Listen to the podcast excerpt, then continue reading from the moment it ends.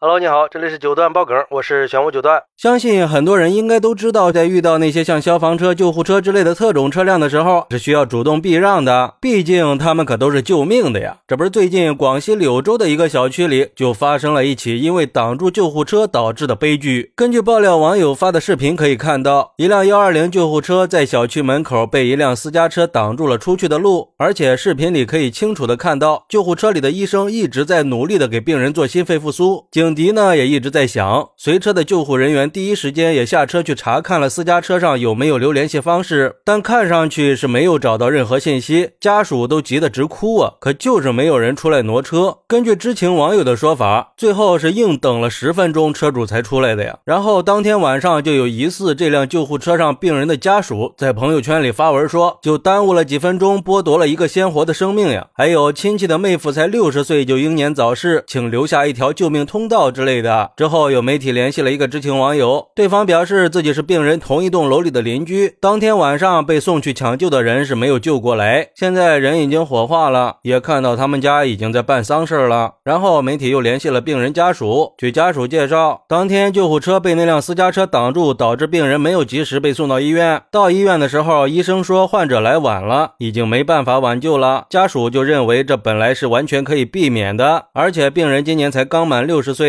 还是家里的顶梁柱，所以家属说后续他们会起诉物业和车主，因为是物业和车主的疏忽大意导致了这场悲剧的发生，他们应该承担责任。后来媒体又根据视频里救护车上印的柳州中医医院和卒中专用救护车这些信息联系了柳州中医院，不过工作人员表示这个事儿他们不方便透露。媒体又联系了殡仪馆，工作人员也表示这个事儿还需要保密，不方便透露。联系当地的交警部门以后，有工作人员表示这个。这个事儿已经有专门的工作人员正在调查了，目前暂时还没有收到最终的调查结果，暂时还不方便回应。就连小区的物业工作人员也表示，目前事件正在进一步的调查处理，具体情况不方便透露。至于说物业和私家车的车主有没有责任呢？媒体也去咨询了律师，有律师表示，如果这个事儿的发生确实导致了病人死亡的情况，可能就要考虑到疾病本身的致死性和物业包括车主在死亡结果里的作用了。不过从公平原则的角度出发，物业和私家车主可能是要对死者家属进行赔偿的，至于赔偿的金额，就需要法院去酌情裁决了。哎。这事儿咋说呢？因为目前还没有调查结果，咱们也不能确定这病人的去世就一定是私家车堵路造成的。但不管怎么说，一辆私家车停在小区的正门口，堵住救护车不能离开这个事实，都是要承担责任的。就像一个网友说的，不管是出于什么原因，挡住救护车通过就是不应该的。要知道，救护车在路上的每一秒钟都可能关系到患者的生死，任何延误都可能会造成无法挽回的后果。面对这种紧急情况，每一个。个人都应该尽力的配合。如果真的因为阻挡救护车导致了病人抢救不及时的后果，那是任何人都承担不起的。毕竟是人命关天的大事，就算赔偿也不能弥补。钱这玩意儿，你怎么赔都太少了。要我说，这种事儿最好是直接判刑，按故意伤害来起诉，要不然这以后堵救命车的人会更多的。还有网友表示，还是处罚的太轻了呀。像这种挡救护车的，一般都是扣分罚款，根本就起不到警示作用嘛。要我说，甭管他是。谁谁只要违章停在消防通道和应急通道上的，只要实锤了以后，一律强制报废车辆，物业公司吊销执照加巨额罚款。路上遇到挡路的，可以直接撞开，只要有行车记录仪可以证明，还不用承担任何后果。所有的刮擦和责任都让违规的车来负责赔偿。这样的话，看以后谁还敢呀？